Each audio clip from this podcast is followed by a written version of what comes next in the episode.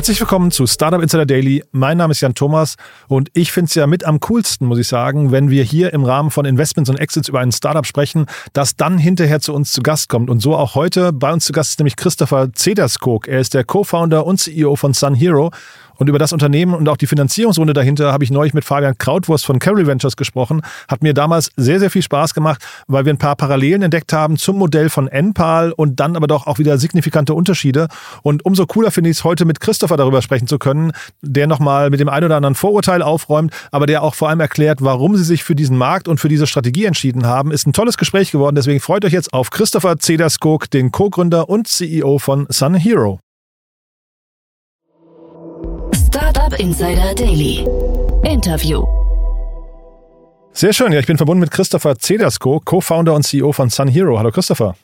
Hi Jan, grüß dich. Freut mich, dich kennenzulernen. Ja, ich freue mich auch, dass wir sprechen. Ich hatte ja schon das Vergnügen, neulich mit äh, Fabian Krautwurst von Carry Ventures über euch zu sprechen. Äh, bin also einigermaßen gut im Bilde. Wir verlinken auch diese Folge nochmal. Ähm, Fabian hat das wirklich ganz, ganz cool analysiert, finde ich. Ähm, kam so ein bisschen die Frage auf, äh, was ihr genau anders macht als die großen Player oder ob ihr euch quasi einfach nur zur ähm, späteren Akquisition schon dann irgendwie äh, vorbereitet. Aber lass mal vielleicht einsteigen in das ganze Modell. Ist ja wirklich ein sehr spannender Markt, in dem ihr euch bewegt. Ein heißer Markt vor allem, ne? Ist ein sehr heißer Markt, äh, sehr sonniger Markt. ähm, ich glaube, äh, wir sind ganz klar im, äh, mit, einer, mit einer Philosophie gestartet, ähm, dass wir was im Climate-Bereich machen wollten. Äh, Stefan und ich kennen uns schon seit etlichen Jahren, haben auch in meiner vorherigen Firma zusammengearbeitet. Und für mich ähm, war immer klar, jede Minute, die ich nicht im Climate-Bereich verbringe, ist, ist eigentlich äh, verschwendete Zeit. Das ist ein gutes Statement, finde ich, ja. Ich bin 2019 Vater geworden ähm, und das war für mich augeneröffnend. Ähm, ich ich sage jetzt mal, ich konnte mir mehr oder weniger aussuchen, an welchem Thema ich arbeite. Ähm, jetzt äh, Mittelstürmer beim FC Bayern, das, das, das war dann raus, aber ähm, jetzt äh, businessmäßig konnte ich mir schon ein bisschen aussuchen, was ich machen wollte. Und äh, für mich war klar, es muss, es muss aus dem Climate-Bereich sein. Und da ist, bin ich zu einer ziemlich einfachen Einsicht gekommen. Und äh, das ist, im Climate braucht man Distribution. Äh, diese ganzen Technologien, an denen geforscht wird, die sind super spannend. Äh, da gibt's richtig geile Moonshots, neue Speicherformen von Strom, Foodtech, das ist alles super spannend. Aber am Ende des Tages muss wirklich auch gebaut werden. Wir, haben Milliarden von Leuten auf dem Planeten, wir haben Lieferketten überall, überall wird, äh, wird was produziert, wird, äh, werden Emissionen freigesetzt. Das muss entweder vermieden werden oder die müssen eingefangen werden. Und das geht nur über wahnsinnig viel Hardware, wahnsinnig große Investments. Und wir sind natürlich in einem ganz kleinen, ganz äh, fokussierten Markt im, im Endkundenbereich, im Photovoltaikbereich unterwegs. Aber auch da fehlt es an wahnsinnig viel Distribution an wirklich äh, an, an Playern, die das Ganze in den Markt reinbringen. Und äh, dem haben wir uns verschrieben. Und für uns war es auch klar, wir müssen in den Teilen der Welt anfangen, wo auch die Effekte vom Klimawandel viel, viel stärker gespürt werden, die auch einfach viel weiter hinterher sind. Ähm, und äh, deswegen sind wir in Spanien unterwegs und äh, künftig in, in Südeuropa. Und wer weiß, äh, wohin uns die Reise verschlagen wird. Sicherlich nicht Richtung Norden, sondern wenn, dann Richtung, weiter Richtung Süden. Wenn du gerade sagst, ähm, du konntest dir aussuchen, was du machen möchtest, ähm, vielleicht noch mal kurz zu deinem Background. Du warst ja äh, lange bei Airbnb, ne? Und ich glaube, ursprünglich dann habe ich gelesen auch bei Springster. Das war dieses Vehikel damals von äh, Klaus Hommels und Oliver Jung, ne? Ihr habt dann, glaube ich, äh, relativ viele Themen inkubiert und nach Deutschland geholt, glaube ich, ne? Ganz genau. Ich habe meine erste Firma 2008 gegründet. Äh, das ist so lange her, äh, dass ich mich selbst äh, kaum noch dran erinnern kann. Okay. Und bin dann über ein paar Umwege, ähm, habe ich Klaus und Olli kennengelernt. Ich war der einer der ersten beiden Geschäftsführer von Springstar. Ähm, wir haben vor allem eigentlich äh, Internationalisierung von Themen gemacht. Das heißt, wir, wir saßen zwar in Deutschland, haben aber vor allem von den Märkten her uns in Lateinamerika, in Indien und in Australien aufgehalten ja. und sind darüber dann äh, auch zu Airbnb gekommen. Ich war fast fünf Jahre bei Airbnb, habe da Internationalisierung vorangetrieben, viel auch Zeit in den USA verbracht, an verschiedenen Themen gearbeitet und bin dann 2015 irgendwann bei, bei Airbnb raus. Ähm, die Firma ist von den 100 Leuten, äh, die sie groß war, als ich angefangen habe, auf etliche tausend gewachsen in der Zeit. Und äh, ich, für mich war einfach äh, das nächste Kapitel bereit. Und ähm, habe danach nochmal was gegründet, äh, das auch äh, eher so eine Beratungsecke war. Darüber habe ich dann jetzt auch meinen, meinen jetzigen Mitgründer Stefan kennengelernt. Da habe ich auch viel Internationalisierungsthemen gemacht. Ich habe eigentlich mein gesamtes Leben äh, in der Internationalisierung verbracht. Das ist eigentlich im Prinzip das, äh, das, was ich die ganze Zeit gemacht habe. Und warum jetzt Spanien? Also wenn du sagst, du hast ja quasi, also äh, Airbnb, da war es irgendwie in Zentraleuropa und ähm, ne, weiß gar nicht, ne, irgendwie äh, South, Southeastern Europe habe ich gesehen, ne? Ähm, waren, glaube ich, so die Bereiche, in denen du dich da aufgehalten hast. Äh, jetzt sagst du gerade noch Lateinamerika. Warum jetzt gerade Spanien für das Modell? Und äh, vielleicht vom Modell her, da müssen wir vielleicht noch ein bisschen drauf eingehen. Gibt es denn da große Unterschiede zu NPAL vom Modell her oder ist es ziemlich genau das NPAL-Modell, was man jetzt quasi dann eben vielleicht dann nach dem äh, Springstar-Ansatz sogar dann international ausrollt in, in Märkten, wo die noch nicht sind? Also wir sehen uns in dem Sinne nicht als NPAL für Spanien. Äh, ich glaube, da gibt es schon ein paar äh, recht starke Unterschiede, die vor allem auch mit den Märkten zu tun haben. Ähm, wir sind nicht so sehr stark in, in der Vermietung. Wir bieten auch die Vermietung an, so wie, so wie Enpal das macht, äh, aber wir bieten vor allem den Verkauf von Solaranlagen an vom Endprodukt, äh, Solaranlage, Speichermedium, Wallboxes ist es schon vergleichbar. Und ich glaube, von der Philosophie ist es auch vergleichbar. Ähm, und äh, Enpal ist, ist natürlich äh, ein, ein wahnsinnig tolles Unternehmen. Ich bin, wir sind Riesenfans davon, äh, wie die das aufgezogen haben, wie die ein paar Sachen verstanden haben in dem Markt, äh, was andere nicht verstanden haben. Ähm, aber jetzt rein vom Modell sehen wir uns da eigentlich nicht als, äh, als spanisches Enpal. Wir haben uns ganz klar für Spanien entschieden, weil es aus unserer Sicht in den nächsten fünf Jahren der beste Markt für, für Residential Solar in Europa sein wird. Und das liegt vor allem daran, äh, dass er wahnsinnig viel Aufholbedarf hat. Wir haben in Spanien ungefähr 10 Millionen Hausdächer. Davon haben 9,7 Millionen keine Solaranlage. Der Markt ist wahnsinnig undurchdrungen hat aber sehr viel Sonne, hat auch viel in äh, das, was man Utility Scale Solar, also die großen Solarparks, die man äh, in Deutschland nicht so sehr sieht, aber die man jetzt aus, aus Bildern und aus den Medien teilweise kennt, ähm, haben da viel investiert in Utility Solar und das äh, führt dazu, dass es ein ziemlich gute Handwerkerbasis gibt, ziemlich gute Ingenieursbasis gibt und dass es auch viel kulturelles Verständnis für das Thema Solar gibt. Die haben aber aus verschiedenen regulatorischen Gründen einfach nicht in die Aufdachsolaranlagen investiert in den letzten Jahren und das hat sich im Prinzip äh, Ende 2018 geändert. Äh, dann kam nochmal irgendwie Covid dazu und, äh, und jetzt im Prinzip seit ähm, Mitte 2021 rollt der Markt wirklich und das war für uns dann auch perfektes Timing. Da sind wir nämlich gestartet. Wenn du jetzt sagst, ihr verkauft die Anlagen und nicht wie Enpal, ähm, äh, das ist quasi so ein langfristiges Mietmodell, ähm, ist das in Spanien nicht ein bisschen, sag mal, kontra, äh, kontraintuitiv, weil du ja eigentlich in Spanien deutlich äh, niedrigeres Pro-Kopf-Einkommen eigentlich hast als in, in, in Deutschland. Ne? Also das Haushaltseinkommen dort ist niedriger. Wäre das nicht eigentlich quasi umgekehrt? Müsste man nicht sagen, umgekehrt, man vermietet es dort und verkauft es hier? Jein. Ähm, ich glaube, man muss es, man muss das, glaube ich, sehen von letztendlich einer, einer Marktdurchdringungs- äh, und welche Kundengruppe man anspricht. In, in Deutschland sind wir im Prinzip an den, durch die Early Adopter sind wir durch. Die Early Adopter haben Solaranlagen in Deutschland. Äh, das sind die mittelständischen äh, Mitarbeiter, Ingenieursgetriebene äh, äh, Wirtschaftsingenieurs-CT-Leser nenne ich es immer. Okay. Ähm, die haben in den letzten fünf Jahren viele davon, die die Eigenheime besitzen, haben eine Solaranlage gekauft. Die haben die 10, 15, 20.000 Euro Cash auf den Tisch gelegt und haben sich das bei der Sparkasse finanziert. Jetzt kommt daher Enpal mit einem super Modell für Deutschland, bin ich ein Riesenfan von, ähm, und äh, spricht Kunden an, die sagen, ah, das Investment ist größer geworden, die Speicher, die ich installieren muss, sind größer geworden. Ich brauche auf jeden Fall eine Wallbox. Äh, aus den 10.000 Euro sind jetzt 25.000 Euro geworden. Das habe ich für mich. Ähm, ich suche nach einer Finanzierungslösung. Und da funktioniert, glaube ich, dieses rundum sorglos Paket. In Spanien sind wir gerade in dieser Early Adopter Phase. Das heißt, äh, da sehen wir vor allem Kunden, die sagen, wenn, dann kaufe ich das Ding.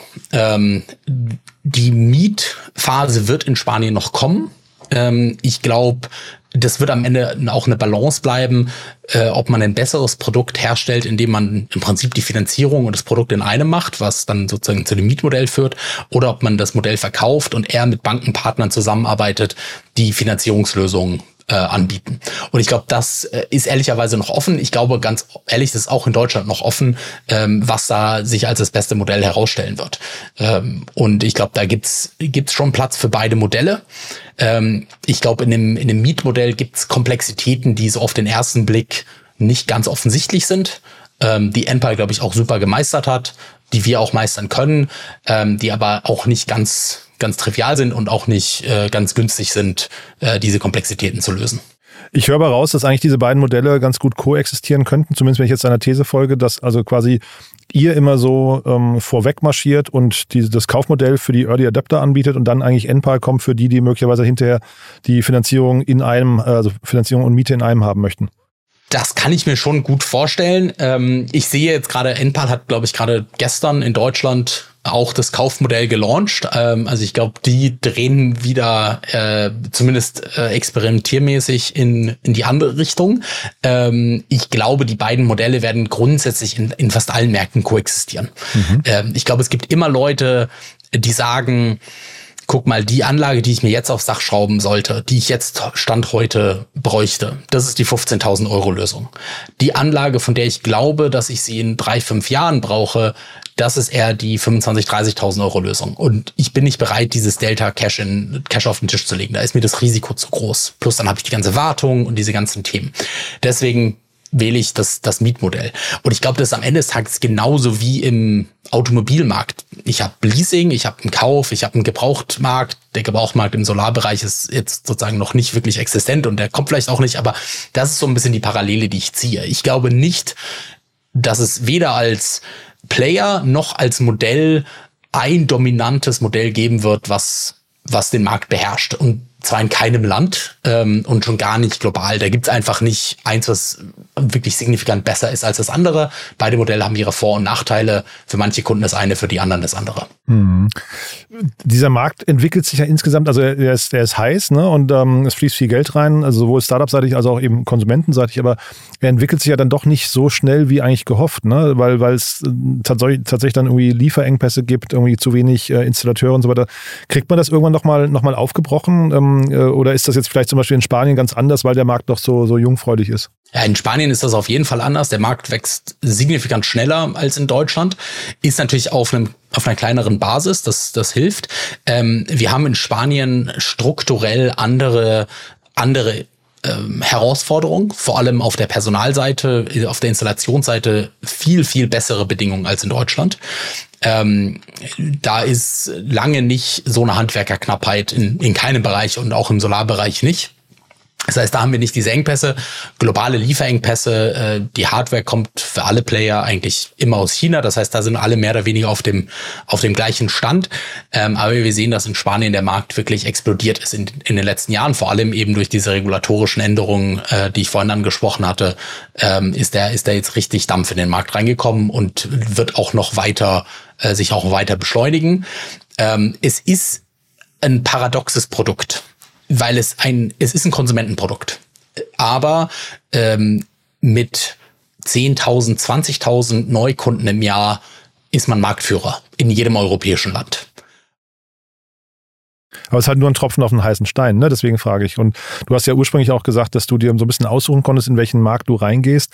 Ähm, ist das dann, ist das dann nicht ein Markt, der vielleicht, wir, aus finanzieller Sicht kann ich das total nachvollziehen, weil da eben viel Geld reinfließt. Aber ist das nicht trotzdem ein, hinterher nur wirklich so ein ganz kleiner Hebel und gibt es nicht vielleicht andere Märkte, die noch spannender wären? Ich glaube, es ist einer der spannendsten Märkte, weil was man gerade in dem, in dem Solarbereich sieht, ist mehr Solaranlagen fördern mehr Solaranlagen äh, Solaranlagen haben wahnsinnig starke Netzwerkeffekte.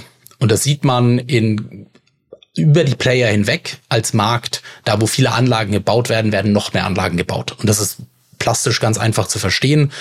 Ähm, es ist ein spannendes Investment, es ist ein relativ großes Investment für den Konsumenten und die Anlagen sind visibel. Das mag nicht jeder, dass man die Panels sehen kann, aber von der Marktdynamik her ist es ein riesen positiver Effekt. Das ist ganz ähnlich wie die, äh, wie die Scooter oder äh, wie andere Sachen, die man eben äh, auf der Straße sieht. Und deswegen glauben wir sehr stark daran, und das sieht man auch in, glaube ich, auch in anderen Märkten, auch in Deutschland, als einzelne Player äh, kann man vielleicht sagen, das ist ein Tropfen auf den heißen Stein, aber sie bringen wahnsinnig Bewegung in den Markt rein und sie beschleunigen den Markt ungemein. Was waren andere Themen, die du dir angeguckt hast? Also bevor du dich jetzt quasi für den Solarmarkt entschieden hast? Ich habe mir relativ viele Themen im, im Klimabereich angeschaut. Ich habe mir auch äh, überlegt, ob ich nicht eher in, in so eine ähm, Moonshot-Richtung äh, gehe. Äh, was ich da vor allem spannend fand, äh, ist Speicherung von Energie. Ähm, und äh, was ich mir natürlich auch angeschaut habe, ist äh, den, äh, den Heatpump-Markt. Äh, ähm, äh, fand ich aber am Ende des Tages alles nicht so spannend wie, wie Solaranlagen. Ich habe ähm, meine erste Solaranlage selber gebaut, äh, off-grid, äh, selber YouTube-Videos geschaut, habe okay. mir die Panels äh, bei einem Großhändler, äh, zwei Panels, eine winzige Anlage auf einem Off-Grid-Haus in, in Schweden gebaut. Ähm, bin da selber aufs Dach geklettert, habe die Kabel gezogen mit meinem, mit meinem äh, Schwiegervater, keiner von uns Elektroingenieur, keiner von uns Elektriker. Ähm, und da habe ich gemerkt, das ist schon nicht ganz trivial, aber es ist auch nicht so kompliziert. Und es ist ein, es ist ein Thema, wo man wahnsinnig viel Technologie reinbringen kann, was auf den ersten Blick überhaupt nicht so aussieht. Ähm, und deswegen passt es für mich perfekt in diese Non-Consensus-Right-Ecke. Man denkt, das sind, das sind Hardware-Panels, da muss einer, die muss einer tragen. Wo ist da die Technologie? Wo ist die Tech-Lösung? Und wenn man aber einmal äh, ein Level tiefer schaut, sieht man, da ist unvorstellbar viel Technologie drin, äh, unvorstellbar viel Software und da kann man wahnsinnig sich auch stark über Software differenzieren. Und äh, deswegen ist es so ein sehr ähm, unterschätzter Markt äh, und es ist kein Hype-Thema. Und genau deswegen lieben wir das.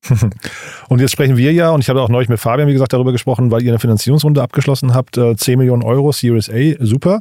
Auch die Namen da drin, Planet A Ventures kennen wir hier gut, Vorwerk Ventures kennen wir sehr gut, ja, ähm, Speed Invest kennen wir sehr gut, also wirklich tolle Namen. Äh, ich glaube, äh, Redstone ist noch dabei, wenn ich es richtig weiß, aus der alten Runde, ne? Speed Invest ist aus der alten Runde dabei. Redstone ist jetzt neu dazugekommen ja. über ihr ähm, über ihr Climate Vehicle Tane und genau und dann haben wir noch äh, All Iron Ventures. Das ist in Deutschland jetzt kein Name, den man kennt. Äh, das ist ein spanischer Fonds, ähm, die wir wahnsinnig gerne haben. Ähm, und äh, insgesamt äh, sind wir extrem happy mit unseren Altinvestoren, Speed Invest und All Iron, haben, haben unsere Seed-Runde gemacht. Ähm, die haben uns wahnsinnig geholfen. Und äh, ich, ich kenne jetzt äh, die Truppe von, von Vorwerk und Planet A kenne ich jetzt auch schon relativ lange jeweils. Äh, und bisher äh, Wahnsinn. Ähm, Planet A natürlich mit dem Climate-Verständnis und auch mit der ähm, auch, ich glaube, dieser akademische Ansatz, den die da teilweise fahren, das ist sehr, sehr hilfreich, äh, plus äh, auch einfach extrem sympathische Truppe. Ähm, und Vorwerk hat natürlich auf der Konsumentenseite ähm, einen mega Track Record und als Team auch unvorstellbar sympathisch, wahnsinnig humble, äh, sind sehr klar in dem, was sie wollen, kommunizieren das wahnsinnig gut und äh, wir fühlen uns wirklich extrem gut aufgehoben mit, äh, mit denen und äh, könnten eigentlich nicht glücklicher sein über, über die Runde, wie wir sie da äh, zusammengekriegt haben. Sag doch mal was zum Marktumfeld. Jetzt ist ja, also man sagt ja immer die ganze Zeit, das Marktumfeld für größere Runden ist gerade ein bisschen schwierig. Zeitgleich Energiemarkt ist wahrscheinlich äh, relativ leicht. Wie war das für euch jetzt? Ich glaube, am Ende des Tages bewegt man sich im Series A-Bereich immer mehr mit dem Markt, als man das, als man sich das als Gründer denkt. Als Gründer denkt man sich immer, ja, aber ich bin special, ich habe hier, ich bin aber in, in XY-Bereich. Äh, am Ende des Tages bewegt man sich mit dem Markt. Ich kann mich noch dran erinnern, als wir mit dem Fundraising angefangen haben ähm, oder so die ersten Vorgespräche geführt haben, da war gerade in UK ähm, hier, äh, jetzt habe ich ihren Namen schon wieder vergessen, äh, die Premierministerin, die der, der Salatkopf war, ähm, und dann kommen die Investoren und sagen, ja, Markt ist schwierig, ich weiß nicht. Und als Gründer denkt man sich, ja, Moment, aber ich bin in Spanien im Energiebereich, was hat das mit dem Premierminister in UK und Brexit zu tun? Das ist ja völlig, völlig losgelöst voneinander. Aber das ist dann, das treibt dann am Ende des Tages dann doch häufig die, die Investorengespräche. Ähm, wir haben jetzt, glaube ich, gesehen, dass sich gegen Ende des Jahres die Stimmung auch wieder verbessert hat. Äh, ich glaube, es, es wachen mehr und mehr Investoren auch da, dazu auf, dass, dass die nächsten äh, weltverändernden Unternehmen äh, sehr viele aus dem Climate-Bereich kommen werden. Nicht, nicht ausschließlich sicherlich, aber dass es da auch wahnsinnig viel zu tun gibt. Ähm, wir sind aber natürlich auch in einem Markt, das muss man auch nicht, glaube ich, groß äh, drum herum reden. Äh, wir sind kein B2B, SaaS, Recurring Revenue, Software Margin Business. Wir installieren Solaranlagen. Das ist ein hartes operatives Business. Das, da, das ist auch nicht äh, für jeden Investor das richtige Thema. Mit, mit welchen Branchen ist das ist vergleichbar, was ihr jetzt gerade macht? Ist das, würdest du sagen, mit E-Commerce vergleichbar oder mit welchen Branchen würdest du es, ähm, also auch so die Multiples, die man ja jetzt anlegt, oder ist es eher so der, der Automobilmarkt äh, oder mit was vergleicht man das dann? Ich glaube, man vergleicht es am ehesten mit E-Commerce. Ähm, und es ist auch letztendlich äh, E-Commerce mit einer anderen Delivery äh, Form. Äh, ich übergebe die, die Pakete nicht an, an Amazon, äh, sondern ich installiere sie mit, mit Partnern, habe dafür viel, viel größere Warenkörbe. Aber ich glaube, das, was wir auch verstanden haben und was auch unser Ansatz ist, ist, ähm, das auch viel stärker als E-Commerce-Modell zu sehen und viel stärker auch den, den Kunden in den Mittelpunkt, in den Mittelpunkt zu, zu setzen, als es unsere Konkurrenten tun. Ähm, die allermeisten Player dem Markt sind kleine Handwerksbetriebe oder große Utilities, die beide nicht gut darin sind, auf den Endkunden einzugehen. Die sehen das meistens aus einer technischen Lösung heraus und verstehen nicht, dass am Ende des Tages dann ein Konsumenten Entscheidung trifft, die für den Konsumenten wahnsinnig schwierig ist. Und wir sehen es, wir sehen da sehr, sehr starke E-Commerce-Parallelen und ich glaube, der Markt sieht da auch relativ starke E-Commerce-Parallelen. Allerdings in einer Welt, wo es kein Amazon gibt, wo es kein Zalando gibt. Ne? Das ist E-Commerce 2012 und äh, damit auch äh, sehr, sehr spannend als Investment. Und trotzdem, diese, also ich, wie gesagt, der Markt ist heiß, NPAL, habt, da habt ihr ein tolles Role Model, auf das man zumindest verweisen kann, auch wenn, ihr, wenn du sagst, da gibt es signifikante Unterschiede, aber nichtsdestotrotz bei NPAL 1,7 Milliarden reingeflossen, ähm, bei euch jetzt 10 Millionen in dieser Runde. Ähm, müssten nicht Investoren ein totales Interesse dran haben? Und ich meine, äh, wir, wir sprechen auch die ganze Zeit über einen Markt, wo eigentlich sehr viel Dry Powder ist. Ne? Die Investoren müssen ja ihr Kapital auch allokieren.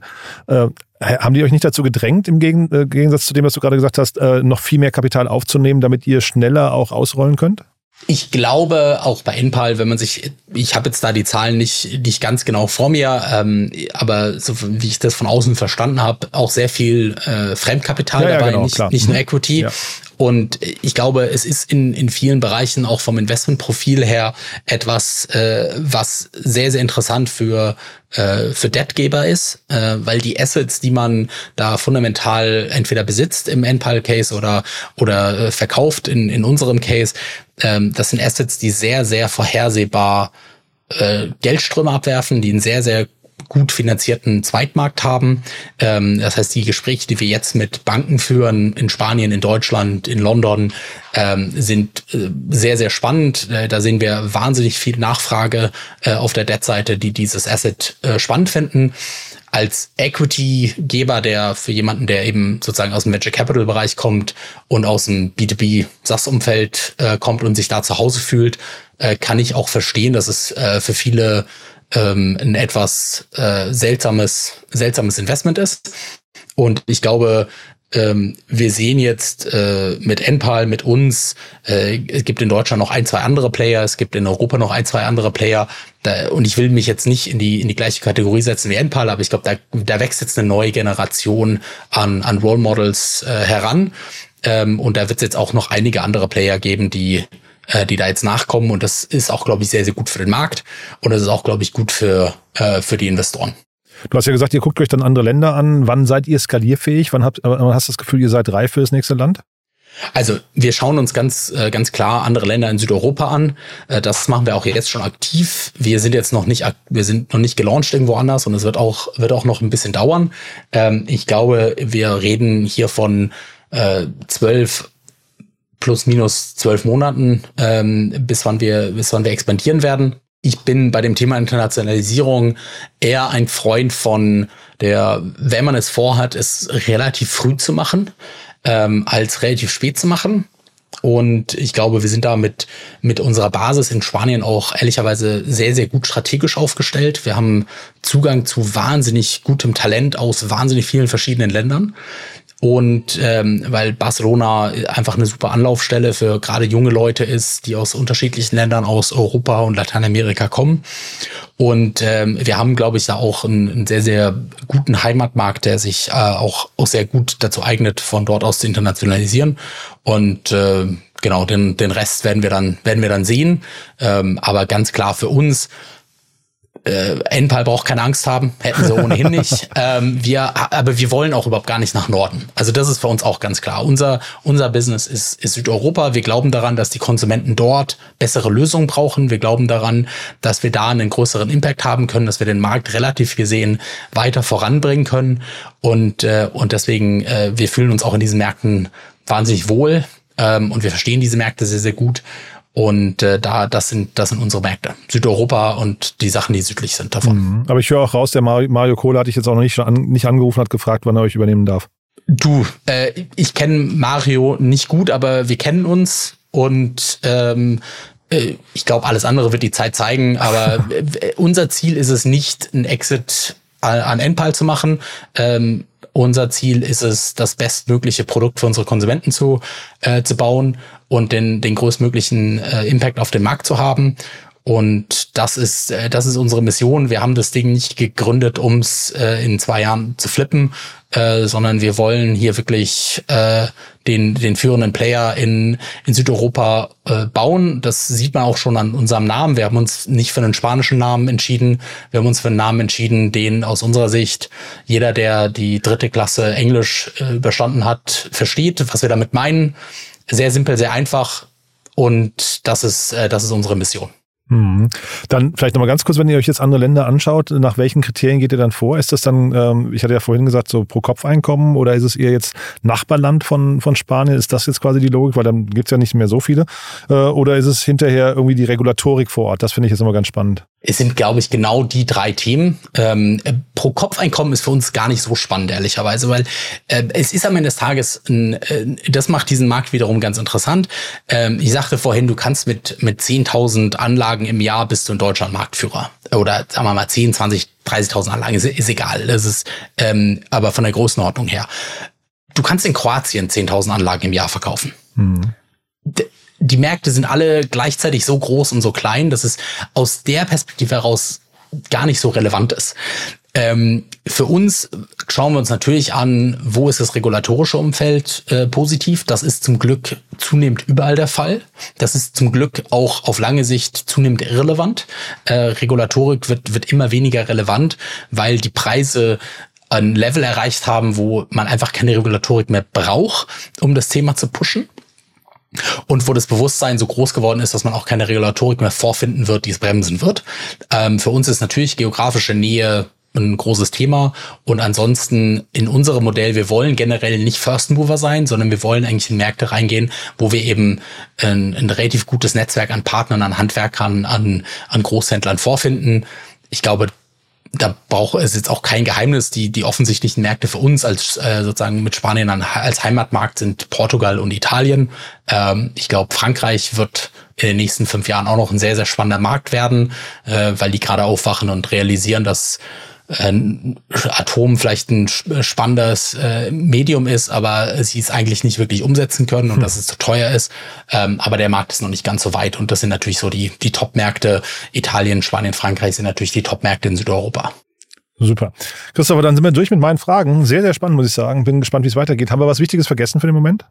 Ich glaube nur, äh, kauft euch eine Solaranlage. cool. Egal in welchem Land ihr wohnt. Ja? Egal wo ihr wohnt und egal von äh, egal von wem. Ähm, wir werden mehr Strom brauchen. Wir müssen mehr elektrifizieren. Äh, E-Fuels, weiß ich nicht, was, wen der, welches Pferd geritten hat, äh, E-Mobilität äh, kommt.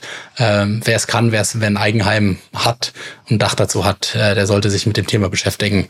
Und wer, wer irgendwas in Spanien sucht, kann sich jederzeit bei mir melden, aber Hauptsache, man macht was. Perfektes Statement. Hat großen Spaß gemacht. Äh, Glückwunsch nochmal zu der Runde und dann würde ich sagen, wir bleiben in Kontakt. Wenn es Neuigkeiten gibt, sag gern Bescheid, ja? Mache ich. Danke dir, Jan. Alles Gute und schönen Tag dir. Bis dahin, dir auch. Ciao. Ciao.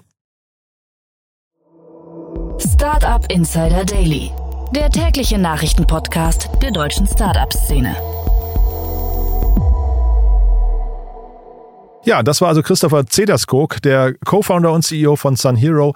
Ein cooles Gespräch, finde ich. Hat mir echt großen Spaß gemacht. Mal wieder was ganz anderes, äh, aus Berlin heraus in Spanien zu gründen mit einem Modell, das dann irgendwie ein paar Parallelen hat zu Enpal und dann doch wieder große Unterschiede hat. Und ich fand auch, wie Christopher das erklärt hat, fand ich offen gestanden sehr plausibel.